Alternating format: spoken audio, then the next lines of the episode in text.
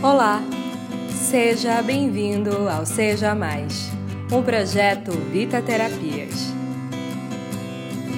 Costumo falar para as pessoas próximas a mim que prefiro as metas de curto e médio prazo do que as de longo prazo. As de longo prazo são essenciais para construir um futuro consistente, um futuro ideal, com menos surpresas negativas e mais surpresas do tipo: isso é mais do que eu queria. As metas de curto prazo são imprescindíveis para nos fazer sentir realização e que estamos no caminho certo. Adoro as metas de curto prazo porque são como um novo ar, um novo respirar.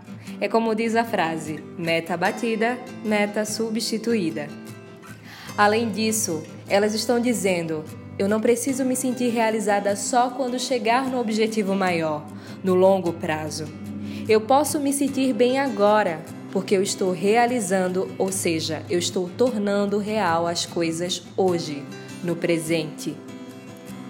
E para que as pequenas metas nunca percam sabor, sabe o que você pode fazer? Comemore. Se dê presentes ou recompensas.